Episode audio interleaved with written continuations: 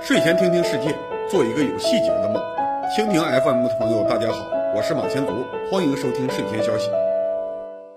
大家好，二零二零年九月十八日星期五，欢迎收看一百六十九期睡前消息。相信大家已经知道我们今天节目的主题了，但是在聊国内话题之前，我想先说说美国的现实。彭博社九月一日报道，芝加哥郊区的亚马逊送货站附近出现了一种奇观，树上挂满了手机。手机当然不是树上长出来的，而是亚马逊的特殊送货规则逼出来的。亚马逊要送货的时候，会优先考虑距离仓库比较近的司机。平时司机都是忙自己的生意，有空了才过来抢一单。现在疫情期间生意艰难，兼职的送货司机完全靠亚马逊的运费吃饭，所以要把手机挂在亚马逊的送货站附近，零距离抢单。甚至还有人为这种外挂手机开发了专门的 app。这种操作在美国并不稀奇，甚至可以说上行下效。顶层社会怎么做，底层社会就做一个山寨版。芝加哥商品交易所是全球最大的期货交易市场，有一家公司在交易所附近花一千四百万美元买了十二公顷的土地，就为了造一个微波的通讯塔。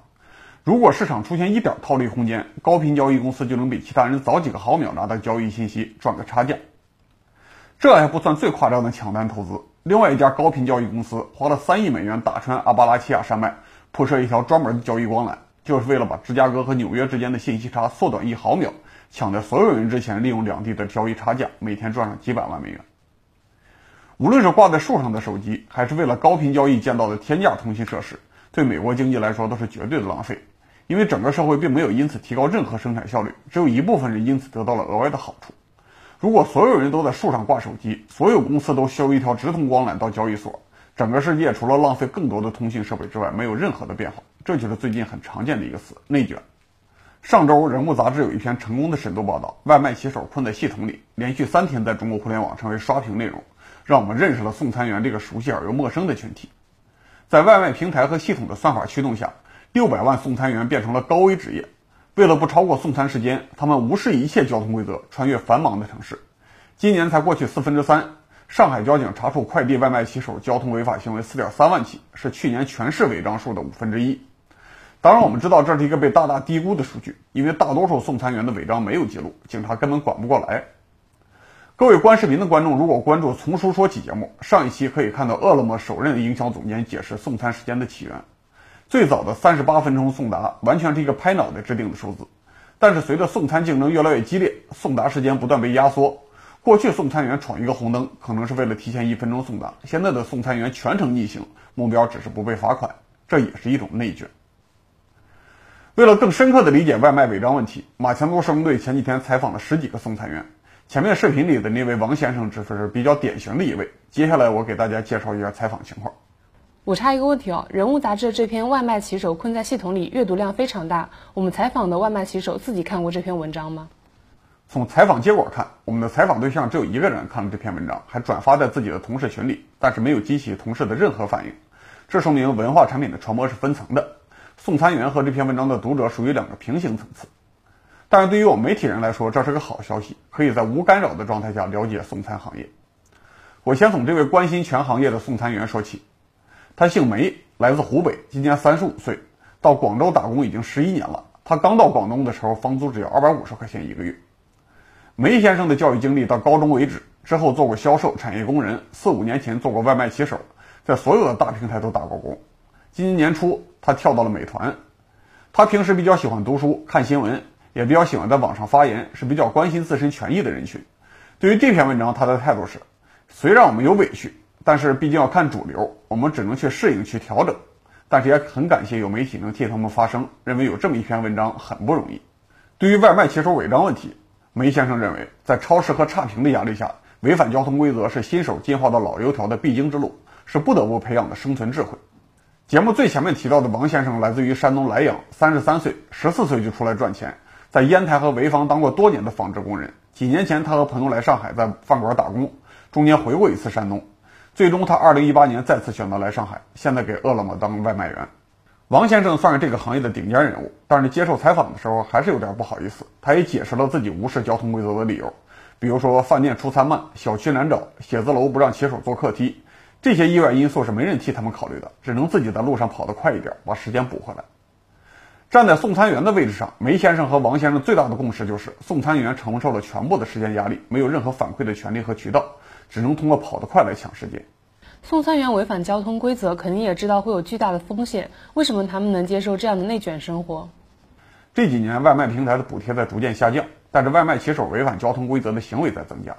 无论算法本身有多么不合理，最核心的原因必然是竞争激烈，迫使他们不得不接受越来越恶劣的工作条件。民工荒的话题已经说了快十年了，外卖平台却能找到新的送餐员来相互竞争。目前看来是两个原因。第一个原因是农村和城市底层确实存在一个庞大的低技术群体，真实就业率不高。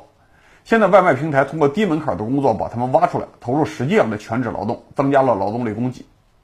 第二个原因是中国制造业长期停留在中低端水平，不能给工人提供更好的上升空间，所以制造业也给外卖平台提供了人力。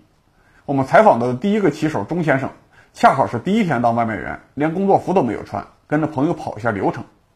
这位钟先生生于1988年，结婚两年，父母在老家湖南永州种地。他之前在广州的工地工作，九月份来上海找工作。他自称之前在广东承包建筑项目，赔了六十万。这次他来上海，本来也想谈项目，但是没有谈妥，只能先兼职做外卖员。第二位采访对象在网文圈有点小名气。他给穿越小说《临高启明》提供了一个著名 ID 梁村厚。梁村厚是广州番禺人，已经四十六岁了。过去他家做对外贸易，生活无忧。后来运气不好，生意做不下去了，只能下厂当工人。二零一五年，梁村厚所在的工厂为了降低成本，大量解聘了本地人，雇佣工资更低的外地民工，所以梁村厚失业了。他先当了几年的外卖骑手，觉得太紧张。用他自己的话说，这份工作像上紧了法条的跳跳蛙。他不喜欢对陌生人毕恭毕敬地说话。后来他发现快递员接触的人比送餐更少，就和两个兄弟一起送快递。他直接使用了“内卷”这个词来形容外卖员的激烈竞争。当工人的时候，梁村厚的最高月薪有五六千，再加上比较低的五险一金。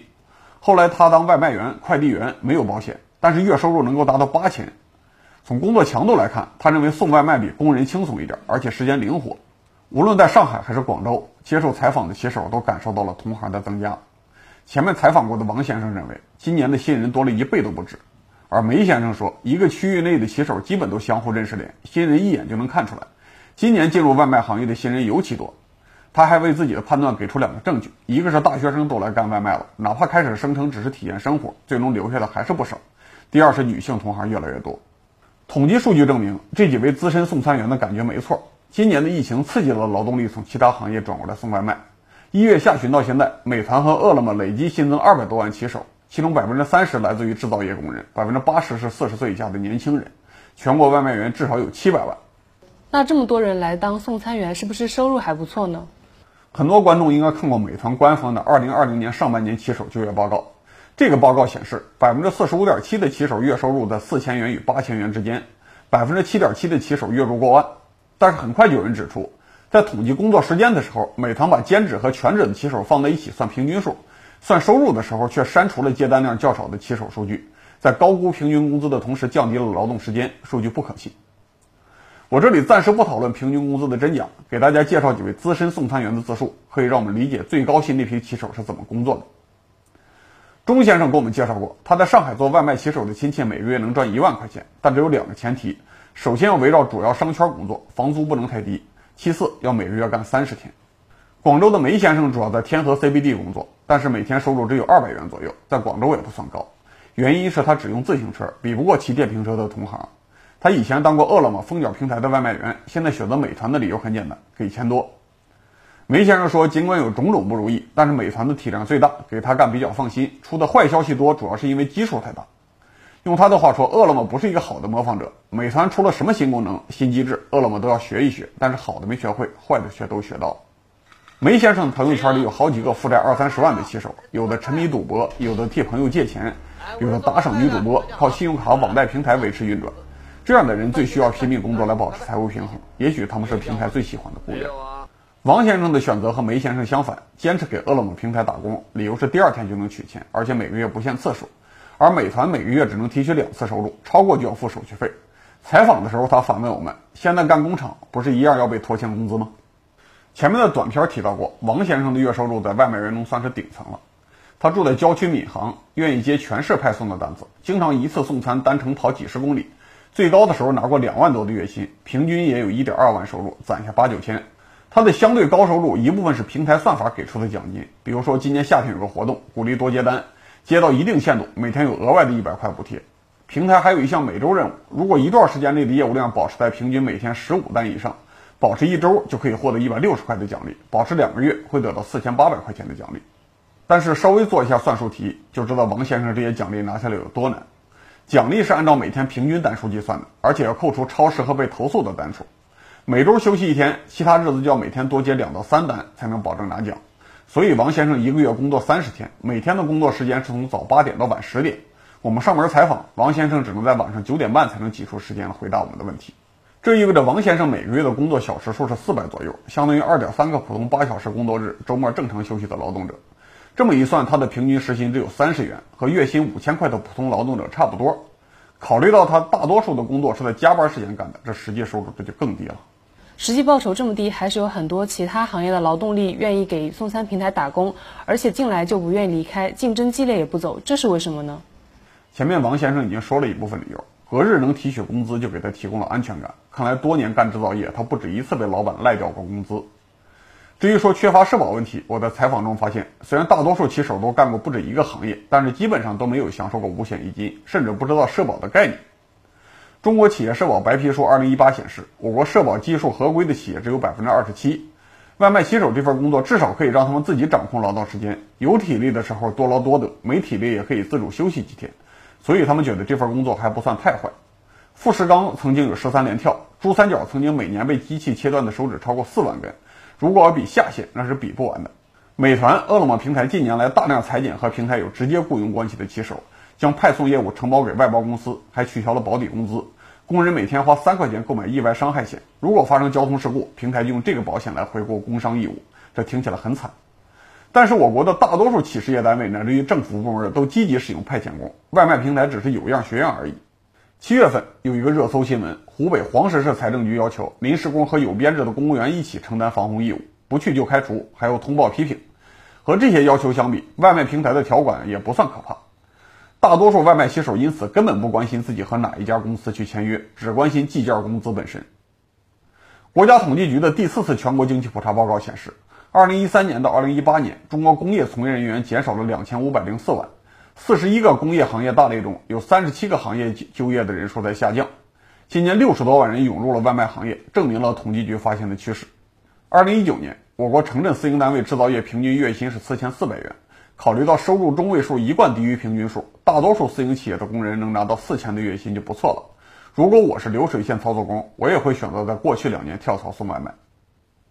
过去两年劳动力愿意送外卖，还有另外一个理由，就是赚平台的补贴。但最近几年，小规模外卖平台不是被倒闭，就是被吞并，大资本之间的竞争已经快决出胜负了，所以平台开始逐渐减少补贴，追求盈利。外卖骑手们发现日子越来越难过了。比如说前面提到的广州梁存厚回忆，刚开始做外卖员的时候，真的能够轻轻松松月入上万，最高的时候接近一万二。他认为那是最值得缅怀的一段幸福时光。但是二零一七年以后，经济不景气加上补贴收缩，月收入逐渐降低到了七八千。他作为饿了么外卖员，一度还偷偷开通了美团的众包去抢单。广州的梅先生也给我们看了他上周的收入明细，一千四百多块，算下来每个月不到六千。八月二十三日，美团点评 CEO 王兴给高盛的分析师解释二季度的盈利问题。他公开承认，季节性的每单递送成本降低也对盈利有非常大的贡献。这就是外卖骑手日子越来越艰难的原因之一。采访中，我们注意到一个很有意思的反差数据：在骑手每单分成减少的同时，美团给骑手挖人开出的提成增加了。小梅说，前几年拉一个人当外卖员只能提成二三十块钱，现在拉一个人是一百八十到二百块钱。有的站点甚至开出个三百的高价，显然一个新来的骑手给平台创造的价值远远超过这两三百块的奖金。这说明送餐平台很清楚，这个行业只有熟练骑手，没有技术工人，提升现有劳动力的技术没什么意义。王先生这种月入一点二万的超级送餐员和其他人相比，区别只在于更能吃苦，是骑电动车更熟练，找到了更多交警监视的死角。但是无论怎么投入，平台也不可能再提高它的送餐效率了。只是为了向其他送餐员证明自己真的有奖励机制，才会留下这样一个高薪的样本。所以，与其培训现在的送餐员，不如继续吸引更多的简单劳动力。这就是普通送餐员眼里看到的内卷。大多数送餐员工作一两年，应该就能意识到这个行业是没有上升空间的，只会不断的消耗简单劳动力。面对新来劳动力的竞争，年轻的送餐员为什么不选择离开呢？的确，大多数行业至少有理论上的上升空间，只要坚持学习，总有工人变成工程师、职员变成管理层的机会。但是送餐行业只有底层，这一点送餐员自己也有清晰的认识。梁村厚就会笑着对我们说：“从工人变成送外卖的，地位降低还是挺明显的。”梅先生经常会说：“我们底层百姓如何如何。”这顶行业顶端的王先生对于自己的身份也一方面是认命，另一方面也带着一点不服气，说：“感觉这个职业比别人低的。”但是有的人赚的钱还不到我的一半。这些外卖骑手自认底层，一天工作十几个小时也不跳槽。第一个原因前面说过了，就是其他行业也很残酷。据我们采访观察，还有一个原因是这份工作制造了社交陷阱。外卖骑手没有集体宿舍，没有厂房，没有交接班的同事，从早到晚就是一个人骑车送餐，看起来的确比工厂工作自由。但是自由的代价是孤独。在闹市区工作的他们，每天在上百万人中间穿行，但无论是对饭店老板还是对订餐的白领。他们都只有模式化的一两句交流，而超长的工作时间又压缩了他们的网络社交。每天的午餐和晚餐之间，送餐员订单少的时候，他们偶尔会聚在少数写字楼的阴影下面抽烟聊天，交往对象也基本是同行。可以说，一旦干上送餐员的职业，就基本接触不到行业之外的信息流了。前面采访过的梅先生今年三十五岁，还没结婚，好多年都没有回过湖北老家。十几年来，他的朋友圈越来越窄，能组织起来的活动也越来越少了。刚入行时候的骑手朋友，有的受伤了回家，有的干不动了回到三四线县城去，都提供不了积极的跳槽方向。他说，二十岁出头的时候的确有梦想，但是现在只能接受现实了，对未来也没什么想法，只能先走一步看一步。他定义自己是不算太惨的骆驼祥子。那个做到行业顶端的王先生同样是单身，也同样很少回家。他的微信个性签名是：此生若能幸福安稳，谁又愿颠沛流离？他现在的朋友分两类，一类是刚来上海时候认识的开鸭脖店、小饭馆的朋友，其他的新朋友只有一个，就是和他一起跑全市送餐生意的同事。他唯一的计划是攒点钱，过几年和朋友合伙搞一个小饭店。从这些例子来看，一旦做上送餐员，劳动力就很容易长期陷在这个行业里面。无论有多少新增劳动力的竞争，他们也很难抓住机会离开。只有极少数职业顶层劳动力才会考虑攒钱开店的计划。但不意外的话，这个新开的小店依然是外卖平台生态圈的一部分。这是一个劳动力进来容易出去难的行业，竞争必然越来越激烈，必然会内卷。几百万送餐员的内卷生活听起来很可怕，但杜工，你前面也说了，这是社会自发竞争形成的就业结构。送餐员是被其他行业逼过来的，强行把他们赶回制造业，恐怕也不会有更好结果。我们是否需要用外力来改变现在送餐行业呢？肯定需要改变，因为这个行业的隐性成本非常高。而且大多数隐性成本是社会、政府和送餐员承担的。比如说，外卖骑手困在系统里那篇文章，着重指出了交通安全问题。算法只惩罚迟到，不顾其他任何客观条件，等于鼓励送餐员违章。这既威胁了自己员工的生命，也威胁了其他人的生命。每个外卖员每天三块钱的保险费，显然盖不住这份损失。只是大多数外卖员怀着侥幸心态，觉得自己也能够因为从低保险费里边赚一份钱，所以暂时能接受这个制度。但是一个好的制度绝对不应该让员工抱着侥幸心理去工作。之所以发生这种错位情况，是因为外卖平台希望用尽可能低的管理成本去控制最多的简单劳动力，所以他们要把最终用户和送餐员放在对抗的立场上，让用户单向发出差评，替平台控制骑手。至于因此产生的安全问题，平台根本就不在乎。前面提到那位月收入一点二万的人王先生，自己改装了电动车，可以续航二三百公里，达到八十公里的时速。但是这必然会明显增加新电池的火灾风险，增加交通事故的概率。但是因为他甚至不算外卖平台的直接雇员，公司完全无视了这些风险。相比之下，出租车和网约车起码能够保证用户和司机站在同一个立场上，支持安全驾驶。送餐平台显然是一个反动的制度。从经济学的角度说，这就是企业向社会输出了负外部性。其实，哪怕从纯粹提高效率的角度说，外卖平台的算法也有很多可以改进的地方。平台为了充分压低简单劳动力的工资，极力避免骑手之间相互联系。对于同一个地址先后只差几分钟的外卖单，系统会安排不同的骑手去送，同时严禁骑手之间相互换单。但是在实践中，经常在同一区域活动的骑手会绕开站点，私下建群，群内换单，提高送餐效率。这说明资本为了利益，在一定程度上会推出反效率的算法，从而让自己站在全社会的对立面。再看八月二十三日，美团点评第二季度财报电话会议，CEO 王兴说。中国城市人口有八点六亿，按每人每天三顿饭计算，每天需要吃二十五亿顿饭。但是这个行业中，两家头部公司合起来的渗透率只有百分之二，增长潜力很大。这说明行业领袖觉得现在的几百万外卖员远远不够，还需要吸引更多的人进入这个就业陷阱。就在昨天，阿里巴巴公布了自己转向制造业的第一批成果，重点推广了自己的配送机器人，号称反应速度是人脑的七倍，充四度电能够跑一百公里，每天送五百个快递。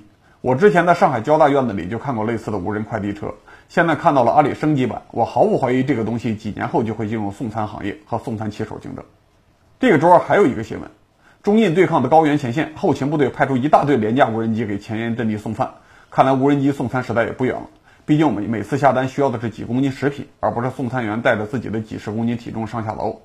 看到这些新闻，我意识到送餐平台最恐怖的负外部性是把几百万甚至上千万人吸引到一个就业陷阱里面，消灭他们的上升空间，客观上切断他们的社交，但是并没有告诉他们这个就业结构很快就要崩塌了。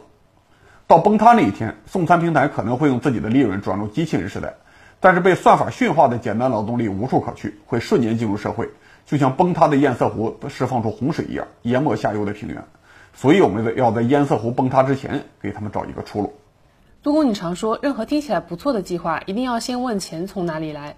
几百万人要改变生活方向，谁来支付转型的成本呢？大多数企业搞安全生产都是自发监管为主，政府监管为辅。平时企业内部控制，安监局负责抽查和事后追责，但大多数企业的工作都集中在少数车间，劳动纪律控制很严，安监局也只需要到车间和厂区内部巡视。外卖平台这种企业很特殊，雇佣了上百万的员工，分散在中国所有大中城市的市区搞生产，政府安监局也不可能撒网去替代交警的工作，只能让企业搞内部监管。比如说，我们可以要求美团和饿了么平台发放统一的低速电动车，安装行车记录仪。有违章行为，立刻叫停工作，整改以后再开工。政府主要负责事后追责，而且不允许外卖平台注册一大堆外包公司来逃避责任，这样至少能够降低竞争烈度，减少安全事故这个负外部性。更重要的事情是解决几百万、未来可能上千万员工的前途问题。这部分钱只靠增加工资收入是不行的。美团外卖今年二季度盈利刚刚转正，去年外卖佣金收入四百九十六亿元，其中支付给骑手的成本四百一十亿。也就是说，平台佣金收入的百分之八十多都已经支付给了骑手。如果简单的增加百分之二十，不能从根本上改变骑手的生活现状，反而可能回到补贴状态，吸引更多人进入个陷阱。所以，正确的做法是政府对这种只收简单劳动力的行业收税，把钱集中起来，给工人们开设带薪培训班，让他们在被自动化设备淘汰之前，有逐渐转型到其他职业的能力。西方国家为了对抗 AI 和自动化带来的失业浪潮，正在考虑对应使用机器人的行业加税。我们作为一个还需要快速发展的国家，不能用这种反生产力的方式去筹集资金，所以要对外卖平台行业收一份简单劳动力陷阱税。从目前的财务数据看，外卖平台头部公司的利润虽然不算太高，但是股价上涨极快。市场普遍认为，这些寡头公司会通过雇佣庞大的简单劳动力来赚钱。二零一八年九月，美团点评上市的时候，老板王兴的身价是五十三亿美元，排在富豪榜三百多位。到了今年八月，美团市值超过两千亿，王兴的身价也达到了二百亿美元，排入富豪榜的前二十，甚至压倒了京东的刘强东。这种通过输出负外部性来吸引资本的企业，需要多承担一点社会责任，但是他们希望把钱放在更安全的地方。二零一八年以来，在海外建立家族信托的中国老板越来越多。据不完全统计，前十名大陆富豪拿出五千亿资产放进了海外信托，在界面新闻的富豪离岸信托榜单上，王兴恰好排第十。富豪把财产委托给信托基金，比较合理的解释是给家族存钱，尤其是给能力差的后代留一笔钱。但中国这些信托都是创业者的壮年就设立的信托，或许还有别的用途。根据各国现行法律原则，只要这些信托处于不可撤销性质，并且注入基金的时间在债务产生之前，他们与委托人之间就切断了连带责任。即使委托人以后欠债不还，甚至破产，家族信托名下的财产也不受影响，依然可以向受益人发钱。之后在经营中出了任何问题，无论是负债还是担保，都牵连不到信托资产本身。乐视破产以后，贾跃亭就一度被传闻为子女设立了不可撤销的信托。虽然贾跃亭否认了这个消息，但是人们发现，假如他真做了，债权人很有可能毫无办法。这给信托基金的避债功能做了一波极好的广告。除了切割债务以外，离岸信托还可以用来隐藏财产和避税。正常来说，国内创业公司投资人。套现股权换成个人财产要交百分之二十到百分之二十五的税，但是在一些避税天堂地区，非本地收入可以免税。中国税务局目前还掌握不了全球的税务数据，很多信托都有潜在的避税效果。